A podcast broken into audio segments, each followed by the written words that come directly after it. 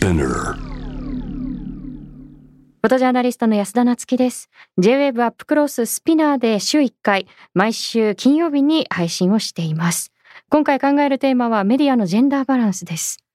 アメリカの有力紙ワシントンポストの編集部門のトップに AP 通信のサリー・バズビー編集主幹が6月の1日付で就任することになりました。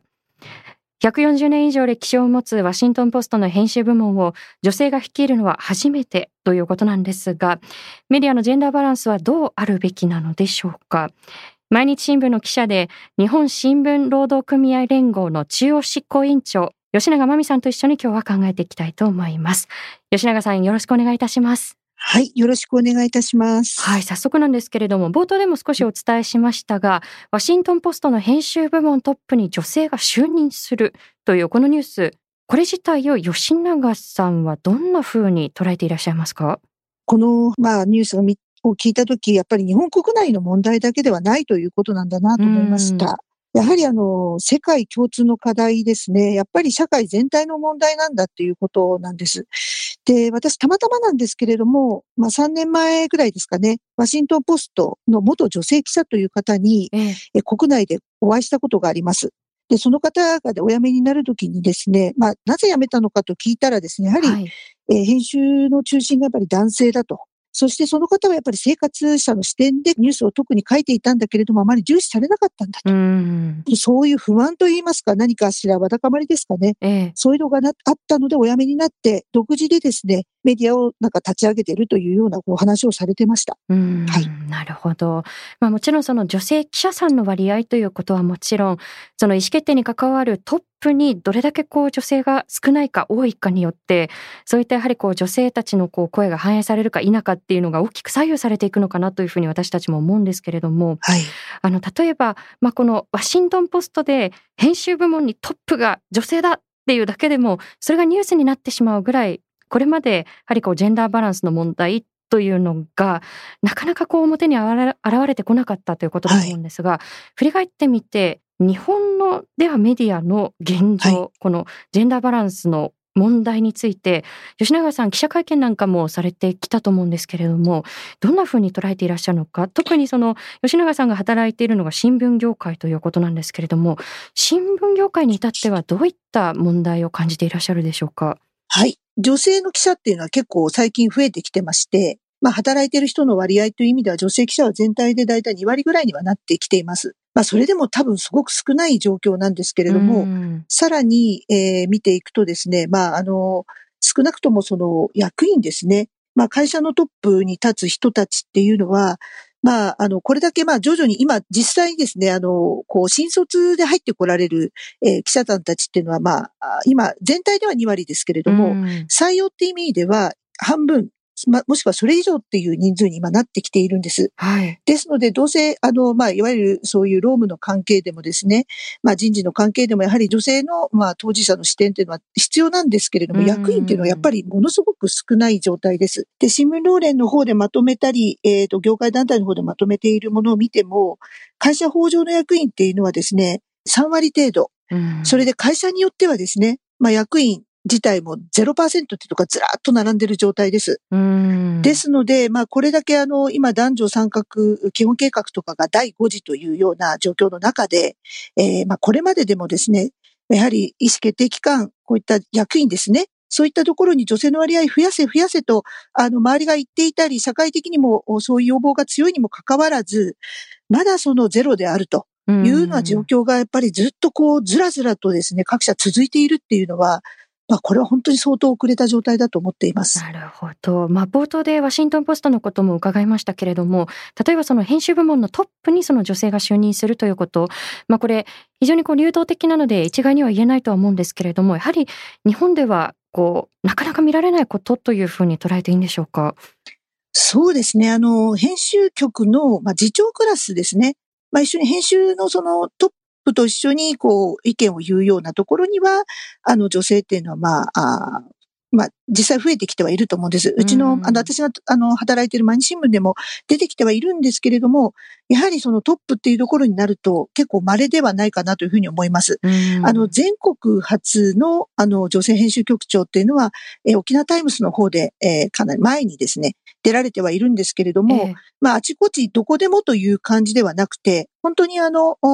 まあ、今日本でも仮にその編集局長になれば、お、あそこの新聞社があ女性の編集局になったぞということがニュースになるような、まだまだそういうレベルであることは間違いないと思います。そうですね。ニュースになるということは非常に珍しいということの表れでもあるので、そこからも非常にこう課題が浮き彫りになってくるのかなと思うんですが、あの、これまで記者会見だったり調査だったりですとか、新聞業界に限らず、まあ、テレビだったり、書籍、雑誌だったり、まあ、業界横断的に吉永さんもされてきたと思うんですけれども、あの、これまでの調査の中でテレビだったりですとか、あるいは出版業界のその現状というのは、どんなふうに捉えていらっしゃるでしょうか？はい。これ、あの、たまたまなんですけれども、5月24日付で、ええ、民放労連の方が、あの、出している、全国在京在阪民放テレビ局の女性割合調査結果報告というのが、まあ、5月24日に出されています。ええ、これ、あの、最新のものなんですけれども、私たち、あの、記者会見やった時にも出してますが、さらにそれからアップデートされたものなんですが、それにおいて民放のですね、全国の民放テレビ局127社の女性役員割合というのが出てまして、ええ、これがですね、今2.2%だけです。2.2%。はい。はい。で、女性の会長1社、女性の社長1社、これ127社中ですね。ええ、で、えー、そういう状態になっているようです。で、あとですね、まあ、ただ、ああとはいえですね、まあ、あの、在京に関しては、少しちょっと増えているところもありまして、ええあの、前に取ったものに比べてですね、今回のもの、えー、上がっているところあります。ゼロだったところが、例えばテレビ朝日さん5.3%、役員ですね。役員が5.3%、局長が13.3%、などなど TBS も少し上がってますけれども、まあ、あの、全くの改善が見られないというわけではないんですが、えー、まだまだあの2割とか3割到達するような状況ではございません。そうですよね。あの当初政府が掲げていた、まあ今でも掲げられてはいるんですけれども、指導的地位に占めるその女性の割合3割という目標から比べると、まあ先ほどのその2.2%っていうのはもう10分の1にも満たないっていうことで、まあ数字で改めてこの課題が浮き彫りになってくると思うんですよね。例えばこの、今おっしゃってくださったのはテレビだと思うんですけれども、はい、出版業界というのはいかがでしょう？はい。えー、出版もですね、これが、えっ、と、2020年3月6日付で出ているものなんですけれども、はい、2019年10月から2020年3月の任意の時点のデータということで、出版労連の方が調査の結果を出しています。えー、それでいくとですね、えー、会社法上の役員っていうのが、えー、まあ、調査結果254、まあ、人中の役員まあ、全社のですね、合わせて254人中21人だけということで、はい、まあ、女性比率8.3%ですね。で、さらに編集長、課長とかのクラスになると、それでもですね、まあ、女性誌とかたくさんあの出版は抱えてると思うんですけれども、それでも22.9%と、やはり3割には至ってない状態ということです。なるほど。あの、非常にこう、まあ、業界横断的に根深い問題だということが、こうした数字からも現れてくると思うんですが、あの、これ、まあ、各業界によって細かな事情は違うにせよ、メディア業界で全体で見たときに、なぜここまでジェンダーの格差を抱えたまま、今日までこう、大きく改善されずに来てしまったのか、その背景というのは、吉永さん、どんなふうに捉えていらっしゃいますか？はい、あのまあ、一言で言うとですね、やはりあの、真剣に向き合ってこなかったからではないかなと思うんです。やはりあの、経営者って言いますかね、会社の中でやっぱり中心になってくるような人たち、まあこれまでやっぱり男性が中心だったと思うんですけれども、まあそこがですね、やはり意識改革をも、意識改革しようとかですね、前のめりで何かやってくるっていうことはやっぱりなかったんではないかと。やっぱりあの、組合員の声、私たち労働組合ですから、組合員の声としてやっぱり出てるのは、まあ、編集幹部は表面上はジェンダー平等が重要な社会課題の一つであると言いながら、やっぱり根本では理解していないと感じると。なんか直接的にまあ、軽視揶揄する発言は聞かないけれども、陰ではそんな会話があったと漏れ聞こえてくると。うん、えと、飲み会の席などで昔はセクハラはひどかった。今はだいぶ良くなったのにまだ不十分か。女性幹部のなり手がいないんだから仕方ない、などと発言がされていると聞くというようなことでですね、だからその、まあ声としては腹の底では何を持っているかわからないっていうことで不信感を抱くというような声も出ている通り、やはりですね、あの、やはりこう、表では、まあ一応メディアなのでですね、あの、まあ社会正義だとか言ってますから、それはまあジェンダー平等大事だよというふうに、まあそういう、まあなんかニュースがあればですね、報道はするんですけれども、自分たちごととしてですね、変えようという、まあ本腰入れで変えてくるということはなかったんだろうと思います。それが原因だと思います。なるほど。あの今のお話ですと、私もこう感じるところではあるんですが、あの小手先だけのその改善ではなくて、本当にこう根本的なところにこうメスを入れていく必要があると思うんですね。で、その一環として吉永さん、今年2021年の2月にメディア業界のその女性役員の比率を3割にするようにということで、まあ、厚生労働省で行われた記者会見で訴えていらっしゃったと思うんですよね。で、この女性役員をなぜ増やしていく必要があるとお考えになるのか、その点は吉永さんいかがでしょう？やはりですね、メディアがですね、あの、社会に及ぼす影響が大きいからですね、まずはそこが大きいと思います。私たちのその労働条件とかなんかそういう労務の問題も当然あるんですけれども、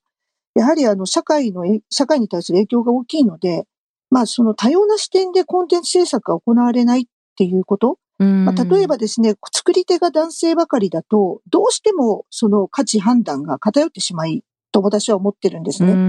えー、で、あの、まあ、そうなってくるとですね、何が良くて何が悪いかの判断も、非常にあの、まあ、言い方あれですけど、マッチョな視点というか、まあ、男性主義的な視点になってしまうと。で、やはりそれはそれで大事な部分もあるんだけれども、どうしてもその当事者って意味ではやっぱり多様性っていうのがやっぱり必要って私は思ってまして、ええ、やはりいろんな人が生活、社会で生活してるわけですから、その人たちにとって何が必要かっていうと、やはり、えー、その人たちがですね、みんながですね、大事だなと思えるようなニュースをやっぱり出していくことを私たちメディアは求められていると思うんです。うんえー、そういう意味でですね、やはり、えっ、ー、と、偏った性のところ、性の人たちが中心になって、やはりあの、メディアのコンテンツを出していくってことになりますと、そういったあの、マイノリティの側面だとか、多様な側面で本当に、えー、価値判断をされたニュースが出ていってるのかどうか。で、えー、これがですね、大事な視点なんだよというふうに出されているそのメディアの価値っていうものが、果たして全体にとって本当に納得いくものなのかどうかそういった問題にも関わってくると思うんです。ですので、あの、そういった意味で、やはりあの、そのメディアの中心で価値基準を決めているところにやはり多様性だとかジェンダーバランスやっぱり必要なんじゃないかなというふうに私は感じています。なるほど。まあ、例えばですね、その、先ほども少し触れてくださったと思うんですけれども、年々そのジェンダーをテーマにした記事だったり企画、コンテンツというのは、肌感覚で見るとこう増えているのかなというふうにも思うんですよね。で、あの、新聞労連のこう、対象、今年の対象というのが、あの、子供への性暴力の問題に切り込んだ記事で、はい、そうしたこう、変化は、あの、あるのかなというふうにも思うんですが、とはいえ先ほどのお話ですと、まあ、根本の変化にはまだ至っていないということなんでしょうか？はい、そうなんですね。あの、やはりですね、あの、まあ、表向きにはやっぱり、まあ、まあ、国際女性デーなんかもそうなんですけれども、これまでやっぱり数年前まであまりそこまで取り上げられなかった、まあ、あったとしても数は少なかった、報道の数が少なかったのが、まあ、あの、シムローレンなど中心になってですね、各社連携して、そういったジェンダーの記事をもう少し取り上げるきっかけにしようということで、3月8日、昨年の3月8日をきっかけにですね、まあ、各社連携して国際情勢の記事なんかも取り上げたりもしてます。で、そういった問題やセクハラの問題などが明るみになって表に出るようになって、ジェンダーの記事は確かに増えてはいるんです。ですけど、やはりあの、私たち組合員、えっ、ー、と、女性記者の仲間ですよね。まあ、そういう人たちから聞こえてくるのはですね、まあ、例えばその、そういったものを出してるけれども、まあ、うちうちでは、そういうジェンダー的な視点をやはり軽視されている。まあ、場合によってはそういったものを揶揄したり、あとはですね、あの、そういう内部告発的なそういった、あの、ジェンダーの問題ですね。そういったことをやるようなあ記者や記事に対して、やはり思わしくない、おいいような態度を見せてこない、そういうやっぱり編集局の幹部がいるという声は聞かれます。で、原稿を出すにしてもですね、やはりこうハードルがあると。うんかなり説明してもなんか理解されてないとで、すごく労力がかかって、ようやく出るんですよっていう話も聞こえてきます。ですので、大還元されてスムーズに原稿が出ているということではないということなんですね。なるほど。はい、まあそうしたその必要のない障壁をどう取り払っていくのかということも問われていると思うんですけれども、あの、例えばですね、私もこれ気になるところなんですが、特にこれ、テレビなんかでこう顕著だと思うんですよね。例えば、あの、ジェンダーを例えばテーマにした番組があったとしても、もう女性がそういうもののようにこう扱われてしまっているケース、まあ、アシスタント扱いだったり、あくまでもその指揮者に教えてもらうポジションが女性ということ非常にこう、まあ、少なくないのかなというふうに思うんですけれども、そのあたりのこう、アウトプットの仕方というのは何か問題に感じられるところというのはありますか？ありますね。あの、やっぱり目につきますよね。あの、男目線を問うですね、シンポジウムっていうのは、やはりあの、今年、まあ、今年に入ってから、まあ、あの、労働組合の方でやったんですけれども、えっ、ー、と、大学生さんですね。参加されてた大学生さんからも同様の指摘がありまして、やはりあの、目で見て入ってくるっていうことでの影響ってすごく大きいと思うんですよね。なので、あの、男性がやっぱり女性に説明をする。まあなんか、こう、説教って言い方がいいかどうかわかりませんけれども、よくわからん、物事分かっていない人に対して説明するっていう構図が一方の性から一方の性にばかりあるっていうのは、やはり知らない間にそういう無意識の、無意識のなんていうんですかね、まあ、差別って言い方かどうかわかりませんけれども、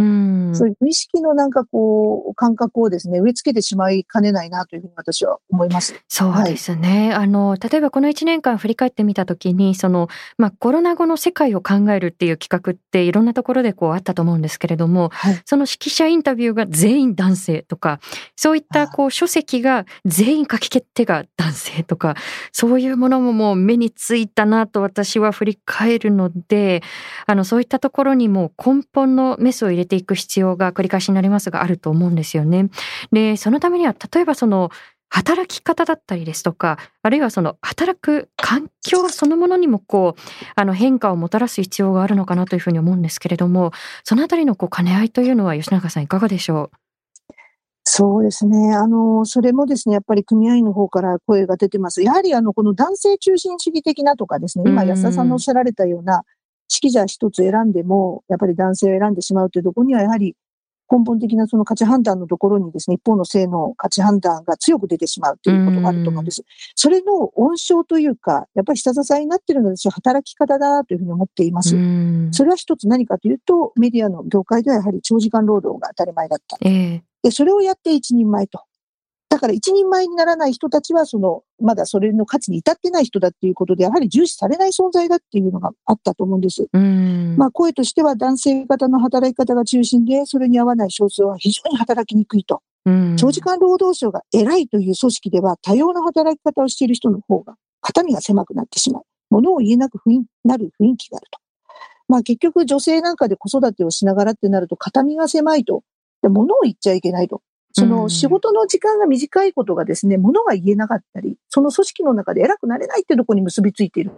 これがですね、やはり長時間労働イコール、その多様性が欠けてしまう、男性中心になってしまうというような状況を作り上げているんだと思います。だからまずは私たちの働き方、どんな人でもちゃんと働いて活躍できて、しかもその人、その人、その人、一人一人を見てですね、まあ、評価って言い方かどうかわかりませんけれども、あの、大事にされて、活躍できるような、そういう組織にならなきゃいけないなというふうに思います。うん。あの、それからもう一点ですね。例えば、その、セクハラが起きやすいその環境というのも、あの、これもやはり、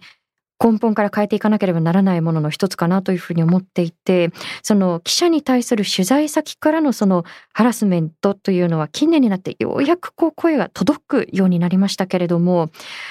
はい、例えばその財務省関係者によるそのテレビ記者へのこうハラスメントがありましたし、はい、それから長崎市の幹部によるその女性記者への性暴力というのは現在も係争中だと思うんですね。こうした現状についてはいかがでしょう、はい。あの、やはりですね、これ、あの、すべて、まあ、財務省の、あの、も元事務次官、まあ、当時事務次官ですけれども、からの、その女性記者へのそのハラスメント行為も、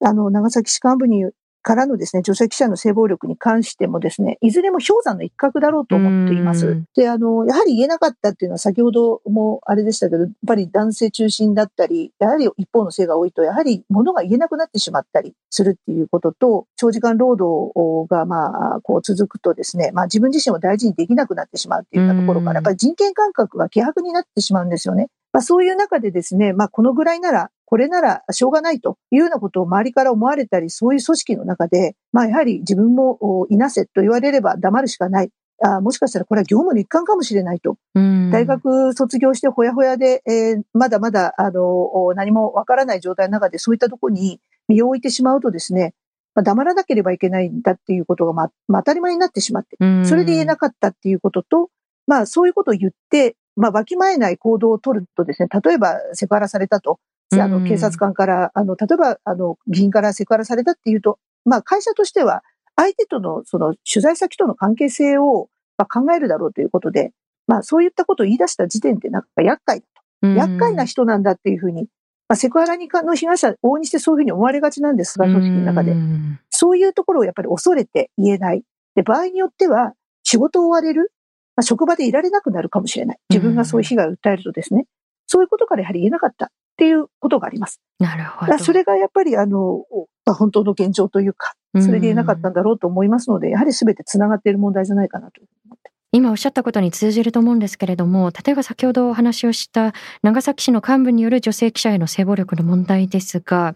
あの、例えば、まあ、被害を訴えている女性を責めるような、あの、そうした二次被害もこの事件は深刻だったと思うんですけれども、その点どんなふうに吉永さん捉えていらっしゃいますか？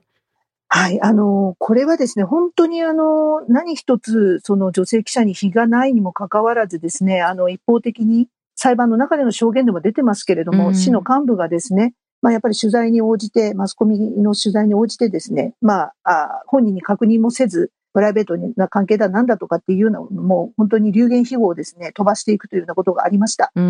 で、あの、この構図っていうのは、もう、いつもなんですね。で、私たち、その、記者としてはですね、やはり取材の中で起きている行為について、まあ、プライベートだなんだって言われるとですね、この、今のこの長崎の裁判に関わらず、まあ私たち女性記者が受けているセクハラの問題とかですね、例えば女性に限らず男性がもしも仮にあの取材中に受けた暴力に関しても、すべてプライベートなものというふうに片付けられてしまいかねません。そういう意味で私たちの仕事って何だって意味でも、この裁判本当に負けられないというふうに思ってますし、その、私たちのその仕事とは何だと、取材活動とは何だと、権力と向き合って仕事をするということは何だということは問われているので、やはりそういう意味でもこの裁判の結果というのは非常に重要なものになると思ってます。はい、本当にあの記者さんたちのその仕事のあり方そのものをこう揺るがしかねないような裁判だと思いますので、まあ、二次被害がこう起きないようにということはもちろんなんですが、それ以前のこう被害自体をこう生み出さないためにじゃあ何ができるんだろうかっていうことを私自身も考えるんですよね。で、あのこうした現状を変えていくためにじゃあどういった取り組みが必要だというふうに吉永さんお感じになりますか？えっと、セクハラのことでしょうか？あ、そうですね。はい。あの、はい、メディアのバランス、ジェンダーバランスそのものでもいいですし、今後どういった取り組みが全体的に必要なのかということいかがでしょう？そうですね。あの、やはりセクハラの問題も、あの、さっき言ったような、その、まあ、一種こう、まあ、社内で原稿が通っていかずに、ジェンダーの記事がなかなか書きにくかったりですね、書いたとしてもいい顔されなかったりとかするような現状がまだ、あの、一部あるというようなことを変えていったりですね。まあ、いろいろそういったところの大元のところについては、やはりしっかりとですね、この問題に何が原因でこう変わらないのかというところを見据えた上で、その現状を見える化してですね、具体的に目標を掲げて、その目標に向けてですね、しっかり達成できているかどうかということを、私たちメディアの人間がしっかりやっていかなければならないんじゃないかなというふうに思います。あの、そのためには、やはりこう、調査が必要ということなんですけれども、はい、あの、吉永さん、アンケートなどもこう実施されているということで、はい、ここからどんなことが見えてきたのかということはいかがでしょう、はい。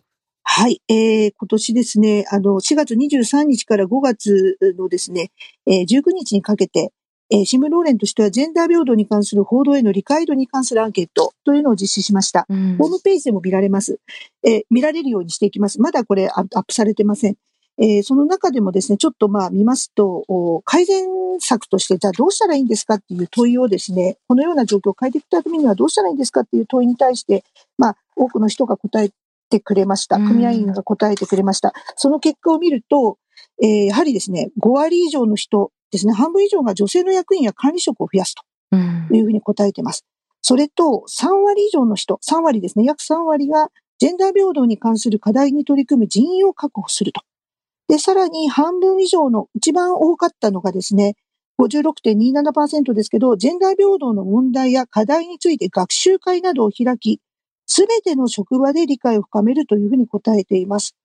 なのでですね、やはりあの、能動的な取り組みをしっかりやってほしいというような声が上がっています。そして、その他の中で答えていただいた方には、中にはこんなのもあります。あの、おそらく男性の方じゃないかと思うんですが、自戒も込めて述べれば、ほとんどの男性がどれほど小さいものであっても女性への差別意識を持っていると自覚することから始まる。ジェンダー平等を訴える組織の言葉や取り組みが得てして空想であるのは、このそもそもの差別意識にとらわれた共同体を本当の意味で作り変えようと視点がないからだと思うという意見が出されています。なのでですね、やはり男女共になって、特にですね、変えられなかった、変えられないって責めるばかりじゃなくて、なぜ変えられないのかっていうところをまあ、じまあ、まあ、なんつ起点に置きながらですね、あの、やはり攻めるというよりは変えていこうというところで、みんなと話し合いながら、こういった具体的な取り組みを進めていかなきゃならないなと思ってます。なるほど。アンケートから見えてくる現状、非常にこう今後を考える上で重要だと思うんですけれども、今後はその新聞労連のホームページにアンケート結果もアップされるということですよね。はい、そうです。はい。あの、それ自体もこう分析をしていく必要があると思うんですが、あの、もう一つ、吉永さん自身は、あの、今後どんな取り組みを進めていくつもりでしょうか？はい。えっ、ー、と、私はですね、まだあの、任期が、えっ、ー、と、あと1年半近くあります。はい、なので、新聞労連の委員長としてですね、ですので、まあ、仲間たちと一緒に、いや、この問題ですね、世にもっともっと知ってもらおうっていうふうに思っています。で、あの、まあ、一つのやり方としてですね、やはりあの、ジェンダー表現って言って、まあ、私たちの中でそう呼んでるんですけれども、まあ、例えば先ほど安田さんもご指摘あったように、まあ、男の人がですね、あの、女の人に対していつも説明しているような、そういう光景とかですね。まあ、新聞で言えば、あの、割烹着着たお母さんがいつもお玉持ってるような、女性といえばそういうイラストで描かれるとか。はい、はい。例えば商品の説明でも、なぜか若い女性だけがその商品を持つような形で写真を撮っているとか。まあ、これはイラストとか写真ですよね。それ以外にまあ、記事で言えば、こう一点っていう言葉を使ったり、はい、あの、文学的な表現やどうしても必要な場合は別ですけれども、全く必要のないところで女房役というふうな形で下支えをする人の立場を使ってみたりとか、そういう表現に関してを、まあ、私たちどうしたらいいのかっていうような指針をまとめたものをですね、この秋に向けて作っていきたいなというふうに思っています。なるほど。はい、あと、さらに性暴力の表現についてもやっていこうというふうに今なってまして、まあ、性暴力の被害者もしくは性暴力事件の報道の仕方ですね。被害者、報道のしか、報道ニュースですね。事件の報道のあり方っていうのも指針を出していけたらなというふうに思ってます。取材の仕方一つとっても、表現の仕方一つとってもですね、果たしてこれまでのやり方で良かったのかということで、仲間たちと話し合いながら、専門家の先生を交えながらですね、一つ、これも含めた指針を出して、あとは、あの、ジェンダー平等宣言ということで、あの、できれば私たち職場で一体何ができるかということを何項目かに分けてですね、うん、そういう指針も作って、できれば労働組合としては、それを各炭素、各労働組合の方に通じてですね、会社として取り組んでいけるように持っていけたらなというふうに考えています。はい。あの、今おっしゃったこの性暴力についてのこう記事だったり表現の問題ですね。あの、当事者団体である一般社内法人のスプリングが一つ、まあ、ガイドブックのようなものを作って、ガイドブックを作ってはいるんですけれども、はい、やはりその情報もアップデートしたいという声がありましたので、あの、そうしたところで、こう、業界を超えて連携できるといいのかなというふうに思うんですが、はい、あの、最後にですね、誰もがやはりこう、メディアって、こう、関わりを持ってて生きていると思うんですよね。いろんなこう情報に触れるときに。じゃあ、私たち一人一人市民側からはこの問題をどう考えて何ができるのかということを最後に吉永さんに伺えますでしょうか。はい。メディアってあの、私よく言うんですけど、誰のものなんだろうっていうふうに思うんです。私の答えは、あの、みんなのものではないかなと思うんですよね。で、あの、やはりみんな社会の一部である。そしてなくてはならないものがメディアであるっていう考え方を皆さんにも共有していただいて、まず自分事としてですね、この問題に興味関心持っていただいて、おかしいなと思えばですね、あの、実際声を上げて、メディア側や私たち記者や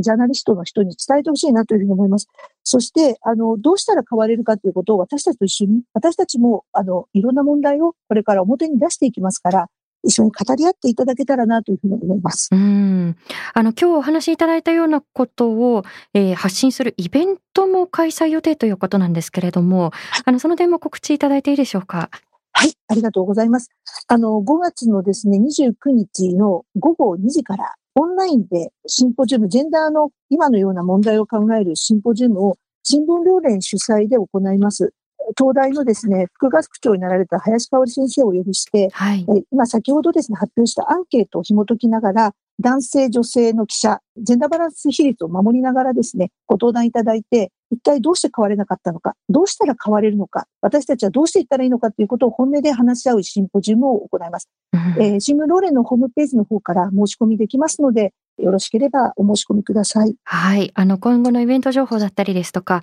あるいはそのアンケートとの調査結果などは、今告知いただいたこの新聞ローレンのホームページをご覧ください。あの、今日冒頭ではお伝えできなかったんですけれども、実は、あの、吉永さん、私がこのフォトジャーナリストになろうっていうふうに思う決める前から実はね、お世話になり続けていますので、あの、こうしたジェンダーの問題だったりですとか、今後の発信含めてまたご一緒できれば幸いです。はい、ありがとうございます。はい、吉永さん、ありがとうございました。こちらこそお世話になりました。ありがとうございます。さあ、スピナーで毎週金曜日に配信しているこのアップクロース。私、安田夏樹、青木治さん、堀潤さん、津田大介さんが週替わりで新しいエピソードを配信していきます。Apple Podcast、Amazon Music、Spotify、Google Podcast でもお聞きいただけます。次回の配信は6月の4日、担当は青木治さんです。ゲストは小説家の中村文則さん。そして私、安田夏樹の次の配信は6月25日となります。以上、J-Wave アップクロスでした。